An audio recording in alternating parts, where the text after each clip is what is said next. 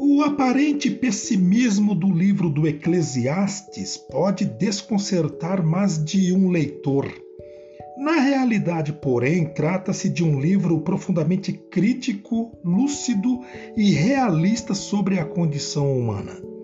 Escrito num tempo em que o povo era dominado e sem nenhuma esperança de futuro melhor, o autor faz um balanço sobre a vida e busca apaixonadamente uma perspectiva para a realização do homem. Quais os caminhos para a realização da vida e a felicidade? O autor desmonta todas as ilusões com que o homem se engana. A título de exemplo, riqueza, poder, ciência, prazeres, status social, trabalho para enriquecer, entre outros temas, e coloca-se diante da fria realidade.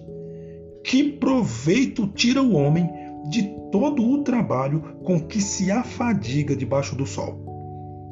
Em vez de cair no desespero, o autor descobre novas perspectivas. Primeiro, descobre Deus como o Senhor absoluto do mundo e da história. Isto é, devolve a Deus a realidade de ser Deus. Depois descobre o Deus sempre presente, fazendo o dom concreto da vida para o homem, a cada instante e continuamente. Isso leva o homem a descobrir a própria realização como abertura para viver intensamente o momento presente, descobrindo-o como momento de relação com o Deus que dá a vida e como momento de fruição da própria vida. Intensamente vivido, o presente se torna a experiência da eternidade, saciando a sede que o homem tem da vida. Todavia, para que o homem viva de fato o presente, é preciso que ele possa usufruir o fruto do próprio trabalho.